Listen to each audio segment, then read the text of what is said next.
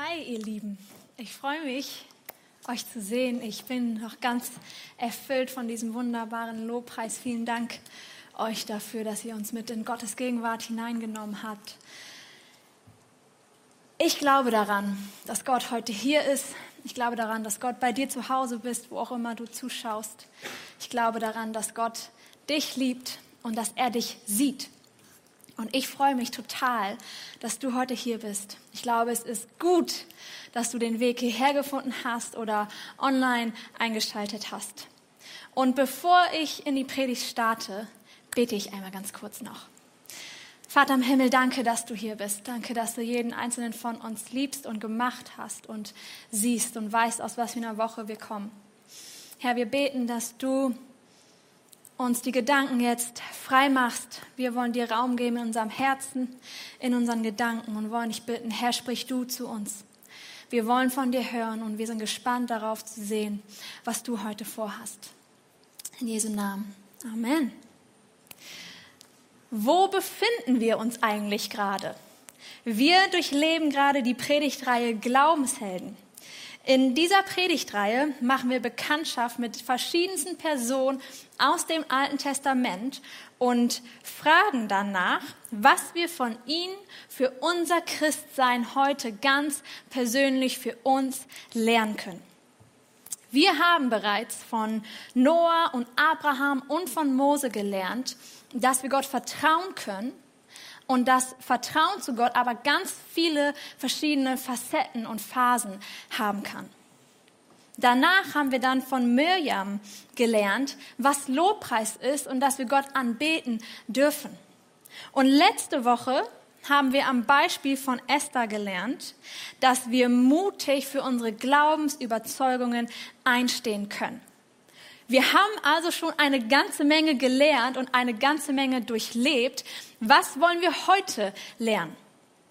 Wir wollen heute die Frage stellen, wie wir unseren Glauben konsequent leben können.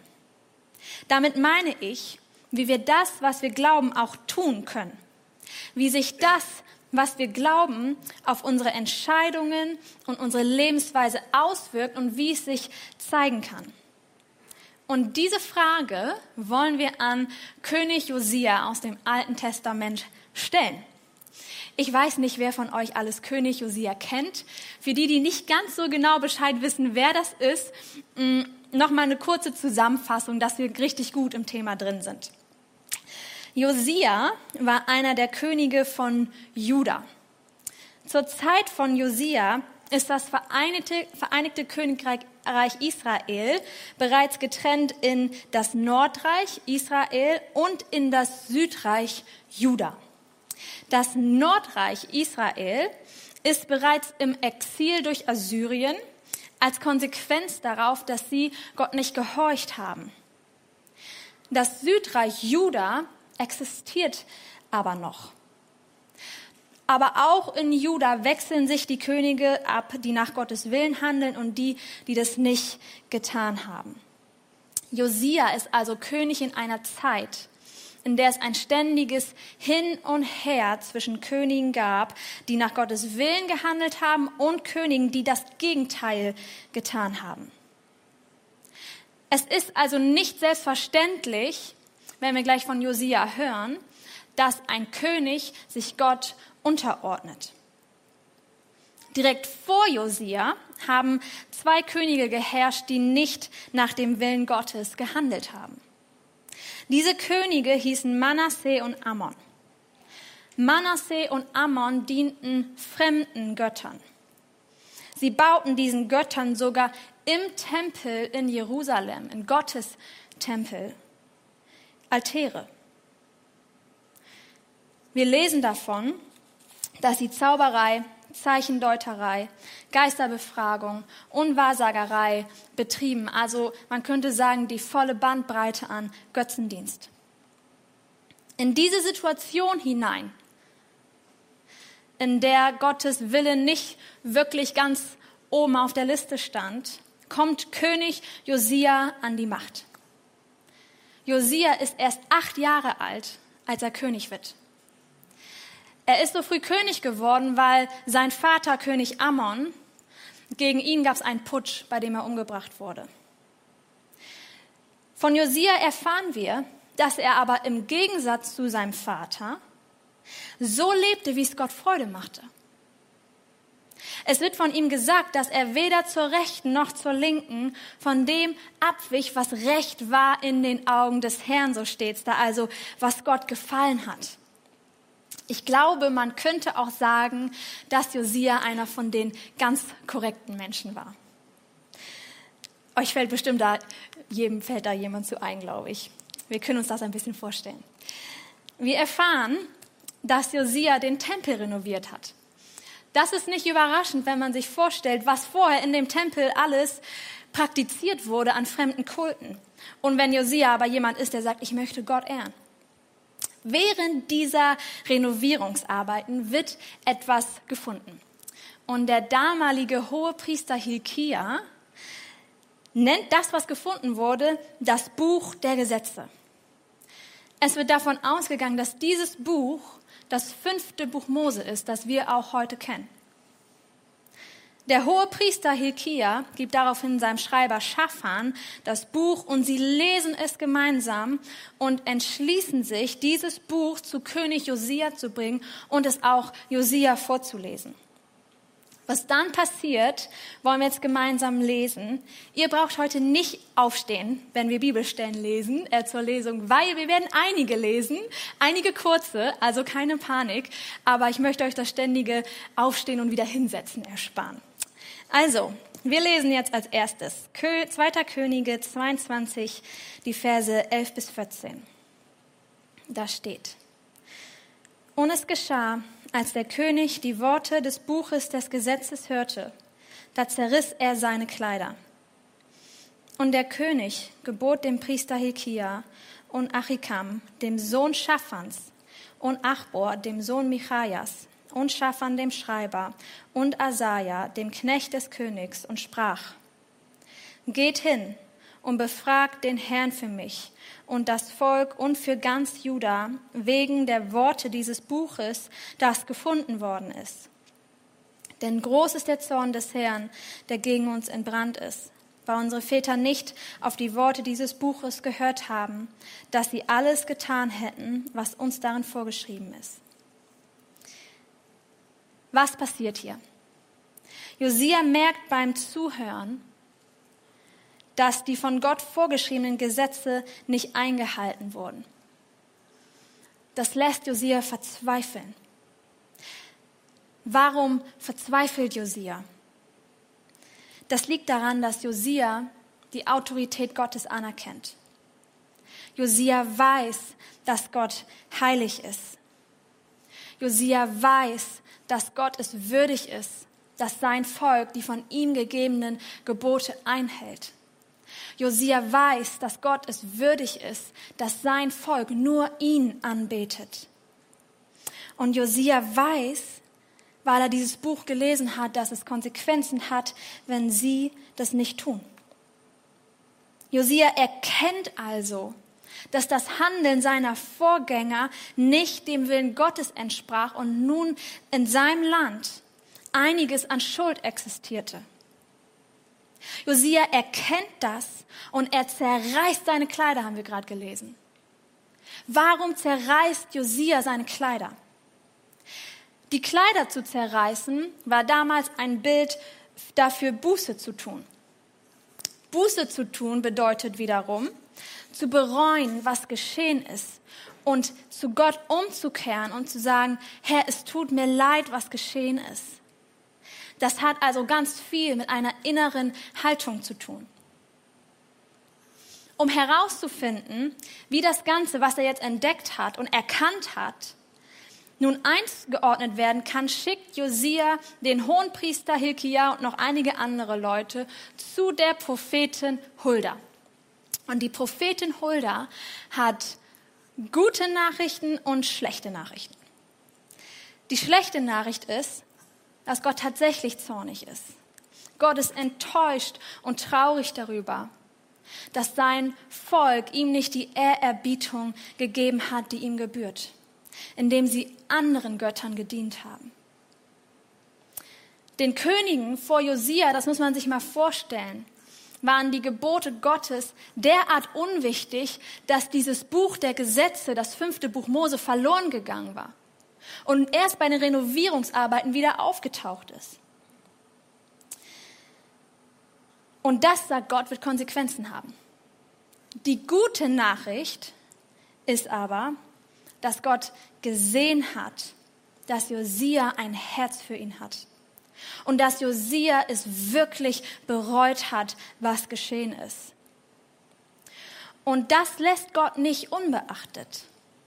Gott verspricht Josia, dass Josia die angedrohten Konsequenzen nicht erleben wird, dass er von ihnen verschont werden wird. Josia ist also ein Mann, dem es wichtig ist, so zu leben, wie es Gott ehrt. Dann erkennt Josia aber, dass es Dinge gibt, die nicht so laufen, wie es Gott ehrt. Darüber verzweifelt Josia, er zerreißt seine Kleider, er tut Buße. Er kehrt um zu Gott. Er sagt, es tut mir so leid, Herr. Und das sieht Gott und sagt, ich rechne dir das an, lieber Josia. Was macht Josia jetzt? Er hat von Gott diese gute Botschaft erhalten. Lebt er einfach weiter, als sei nichts geschehen? Das tut Josia nicht. Und das lesen wir in 2. Könige 23 in den Versen 1 bis 3. Da steht, da sandte der König, also Josia, hin und ließ alle Ältesten von Juda und Jerusalem zu sich versammeln. Und der König ging hinauf in das Haus des Herrn und alle Männer von Juda und alle Einwohner von Jerusalem mit ihm, auch die Priester und Propheten und das ganze Volk, klein und groß. Und man las vor ihren Ohren alle Worte des Buches des Bundes, das im Haus des Herrn gefunden worden war. Der König aber trat auf das Podium und machte ein Bund vor dem Herrn, dass sie dem Herrn nachwandeln und seine Gebote, seine Zeugnisse und seine Satzungen befolgen sollten, von ganzem Herzen und von ganzer Seele, um die Worte dieses Buches auszuführen, die in diesem Buch geschrieben standen. Und das ganze Volk trat in den Bund. Josia lässt also das Buch vor Repräsentanten des gesamten Volkes vorlesen und gemeinsam bekennen sie etwas. Ich habe in der Vorbereitung zur Predigt mal kurz gegoogelt, ähm, was bekennen eigentlich bedeutet. Und bekennen kann bedeuten entweder etwas offen zugeben, etwas aussprechen, etwas eingestehen, also ein Irrtum bekennen oder aber Zeugnis für seinen Glauben ablegen. Also deutlich Stellung nehmen dazu, was man glaubt. Und das tun sie hier gemeinsam. Sie nehmen deutlich Stellung, wie sie weiterleben wollen, nämlich so, dass sie Gott ehren möchten. Sie bekennen gemeinsam, dass sie Gottes Geboten folgen möchten. Sie bekennen, dass sie dies mit ganzem Herzen, mit ganzer Seele tun wollen. Sie bekennen, dass sie so leben wollen, wie es Gott ehrt, indem sie so leben, wie er es ihnen vorgibt. Und Josia macht dann einen Bund vor Gott und das ganze Volk tritt mit in diesen Bund hinein. Wir haben also bis hierhin miterlebt, dass Josia Gott ehren möchte, aber dann erkannt hat, dass sein Volk schuldig geworden ist, weil andere Götter verehrt wurden. Nachdem Josia das erkannt hat, tut er sofort Buße. Er zeigt Gott, dass es ihm weh tut und leid tut, dass sie ihm nicht die Ehre gegeben haben, die ihm gebührt. Und daraufhin teilt er dann seine Erkenntnis mit anderen und gemeinsam bekennen sie sich zu, ganz klar zu Gott. Was passiert jetzt? Denn um sie herum sind ja noch die ganzen Altäre der fremden Götter und fremden Kulte aufgestellt. Wie geht Josia jetzt damit um? Das lesen wir in 2. Könige 23 in den Versen 4 bis 7. Da steht, Und der König gebot dem Hohenpriester Hilkia und den Priestern der zweiten Ordnung und den Hütern der Schwelle, dass sie aus der Tempelhalle des Herrn alle Geräte entfernen sollten, die man dem Baal und der Aschera und dem ganzen Herr des Himmels, das sind fremde Gottheiten, gemacht hatte. Und er verbrannte sie draußen vor Jerusalem auf den Feldern des Tales Kidron und brachte ihren Staub nach Bethel. Und er beseitigte die Götzenpriester, die die Könige von Juda eingesetzt hatten und die auf den Höhen in den Städten Judas und um Jerusalem herräucherten. Auch die, welche dem Baal, der Sonne und dem Mond und den Sternbildern und dem ganzen Herr des Himmels räucherten. Er ließ auch das Aschera-Standbild, also eine fremde Gottheit, aus dem Haus des Herrn hinausbringen außerhalb von Jerusalem ins Tal Kidron und er verbrannte es im Tal Kidron und zermalmte es zu Staub und warf sein Staub über die Gräber, Gräber des gewöhnlichen Volkes. Und er brach die Häuser der Tempelhure ab, die am Haus des Herrn waren, in denen die Frauen für die Aschera-Zelttempel wirkten. Josia bleibt nicht tatenlos, sondern er verändert etwas. Josia zerstört die Altäre der fremden Götter. Er setzt die Priester der fremden Götter und Kulte ab. Josia reinigt das Land rigoros vom Götzendienst. Aber beim Verändern allein bleibt es nicht. Josia beendet nicht nur etwas, sondern er startet auch etwas Neues. Josia handelt indem er tatkräftig das umsetzt, was er von Gott gelernt hat. Es war so, dass schon seit langer, langer Zeit damals das Passafest nicht auf die Art und Weise gefeiert worden ist, wie Gott es dem Volk gesagt hat. Und was Josia jetzt macht, ist, er beendet das sündhafte Verhalten, das legt er ab, das hat er verändert. Und jetzt handelt er, indem er etwas Neues tut, was sie vorher nicht getan haben, wo sie nicht Gottes Willen, ähm, nach Gottes Willen gehandelt haben. Und sie feiern ein Passafest, was auf so eine wunderbare Art und Weise lange, lange Zeit nicht gefeiert wurde. Josia hat also etwas verändert, indem er Sünde erkannt hat, das sündhafte Verhalten beendet hat und stattdessen so gehandelt hat, wie es Gottes Willen entspricht. Man könnte sagen, zusammenfassend, dass Josia Sünde erkannt hat, Buße getan hat, also innerlich zu Gott umgekehrt hat und gesagt hat, es tut mir leid. Und dann sich mit anderen zusammengetan hat und gemeinsam mit anderen bekannt hat, dass sie Gott folgen wollen, sich zu Gott bekannt hat. Und dann hat Josia etwas verändert indem er Sünde beendet hat und etwas Neues begonnen hat, das nach Gottes Willen ist.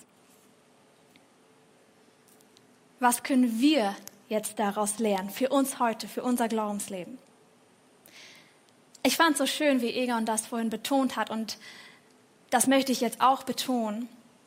Jesus ist für alle unsere Schuld die wir jemals begangen haben, die wir vielleicht jetzt gerade begehen und die wir noch begehen werden, gestorben. Und das ist wunderbar. Und dessen dürfen wir uns sicher sein und uns darüber freuen. Ich bin unheimlich dankbar, dass wir einen gnädigen Gott haben, mit dem wir in einer Beziehung leben dürfen. Wenn du das vielleicht mal schwarz auf weiß sehen muss, dann möchte ich dir jetzt nochmal die Lesung vorlesen, weil ich finde, diese Passage ist so wichtig. 1. Johannes 2, 1 bis 2, da steht, meine lieben Kinder, ich schreibe euch diese Dinge, damit ihr nicht sündigt. Und wenn jemand doch eine Sünde begeht, haben wir einen Anwalt, der beim Vater für uns eintritt. Jesus Christus, den Gerechten. Er, der nie etwas Unrechtes getan hat, ist durch seinen Tod zum Sühneopfer für unsere Sünden geworden. Und nicht nur für unsere Sünden, sondern für die der ganzen Welt. Das heißt, du darfst dir sicher sein, dass Gott dir vergibt, wenn du zu ihm kommst und dich entschuldigst. Und dennoch ruft Gott uns dazu auf, seinen Geboten zu folgen. Warum tut er das?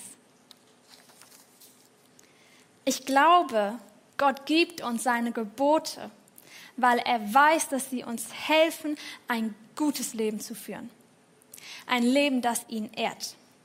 Ein Leben, das uns und den Menschen um uns herum gut tut. Wir dürfen wissen, dass Gott gute Pläne für uns hat, dass er uns liebt, dass er Gutes für uns bereithält, wenn er uns Gebote an die Hand gibt, die wir befolgen sollen. Ich bin fest davon überzeugt, dass es sich wirklich lohnt, mit Gott zu leben und dass es sich auch lohnt zu schauen, was sagt Gott, wie mein Leben aussehen sollte. Aber auch wenn wir das für uns erkannt haben und wissen, Gott ist ein guter Gott und wenn er mir was vorschlägt, wie ich leben soll, wenn er mir da was an die Hand gibt, dann tut er das, weil das Sinn ergibt und weil es gut für mich und die anderen Menschen ist, was er sagt. Auch wenn wir das für uns erkannt haben und beschlossen haben, so zu leben, werden wir nie ganz ohne Sünde leben. Wir kennen das alle. Wir kennen alle diese inneren Kämpfe. Wir kennen das alle, dass wir mal im Streit Worte raushauen, die wir lieber nicht gesagt hätten, wo wir lieblos waren. Wir kennen das alle, dass wir manchmal neidisch sind oder schlechte Worte über andere Menschen sagen. Wir kennen das alle, dass wir manchmal nicht Gott an erste Stelle stellen, sondern vielleicht unseren Stolz. Und diese inneren Kämpfe, die kannte sogar schon Paulus. In Römer 7, Vers 15 steht, ich tue nicht das Gute, das ich tun will, sondern das Böse, das ich nicht tun will. Wir sind mit diesen inneren Kämpfen also nicht allein. Wie können wir dann aber damit umgehen? Wie können wir an uns arbeiten? Wie können wir unseren Glauben konsequent leben? Das Gute ist, dass wir das nicht alleine tun müssen. Ich glaube, sich selber zu verändern, ist ganz schön schwer. Und selber schlechte Verhaltensmuster und Gewohnheiten abzulegen, ist ganz schön schwer. Wenn nicht vielleicht unmöglich. Das Gute ist, dass wir Jesus Christus an unserer Seite haben. Und an Josia dürfen wir lernen, dass wir mit Gott aktiv werden können und konkrete Schritte gehen können. Wir lernen am Beispiel von Josia, dass wir unseren schlechten Verhaltensmustern nicht erlegen sind. Denn, wie gesagt, wir haben Jesus an unserer Seite und wir können auch konkret Schritte gehen. Josia hat uns vorgemacht, dass man Sünde erkennen kann, Buße tun kann, sich zu Gott bekennen kann etwas verändern kann, indem man etwas beendet und handeln kann, indem man neue Verhaltensweisen sich angewöhnt. Wie kann das heute bei uns aussehen?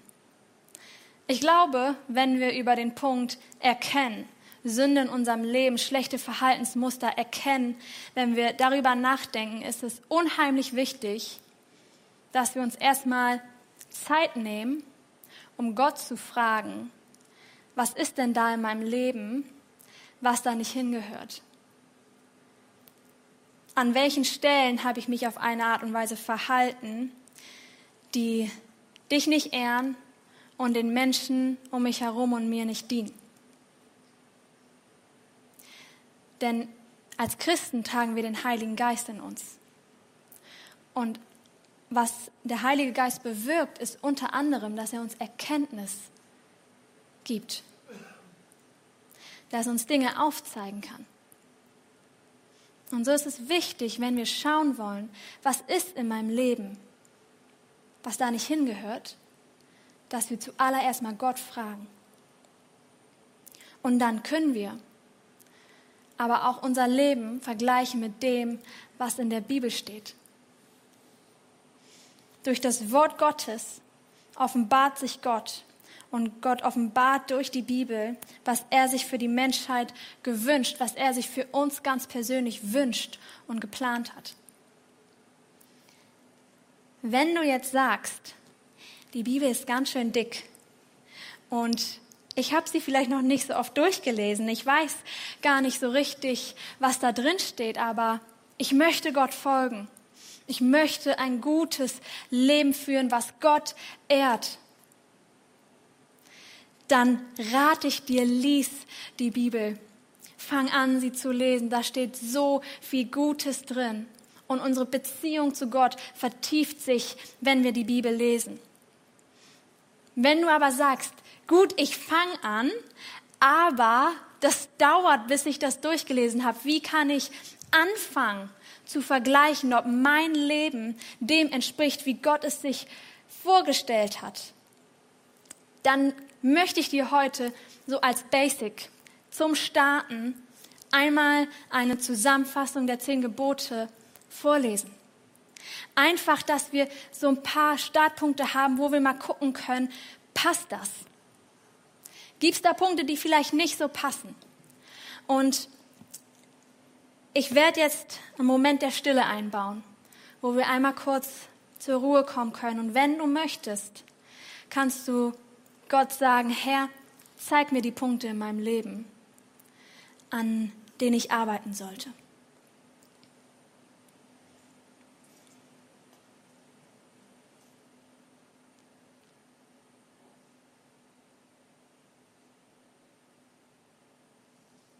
Vater im Himmel, danke, dass du gut bist. Danke, dass du uns liebst. Danke, dass du dir Gutes für uns wünschst.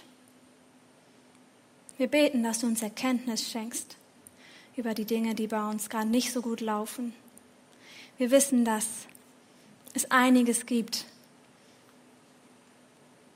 einiges gibt, einiges an guten Dingen gibt, die du in der Bibel uns zeigst, einige gute Tipps für ein gutes Leben. Und wir wollen jetzt gleich die zehn Gebote lesen, aber Herr, wir beten, dass du auch Erkenntnis über die Dinge schenkst, die jetzt hier vielleicht nicht konkret benannt werden, die wir aber ausräumen sollten. Amen. Ich lese euch die zehn Gebote jetzt einmal in kurzer Zusammenfassung vor. Ich bin der Herr, dein Gott. Du sollst keine anderen Götter neben mir haben.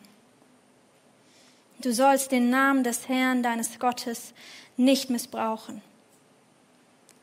Gedenke an den Sabbattag und heilige ihn. Du sollst deinen Vater und deine Mutter ehren. Du sollst nicht töten. Du sollst nicht Ehe brechen. Du sollst nicht stehlen. Du sollst kein falsches Zeugnis reden gegen deinen Nächsten. Du sollst nicht begehren das Haus deines Nächsten. Du sollst nicht begehren deines Nächsten Frau, Knecht, Magd, Vieh, noch alles, was dein Nächster hat.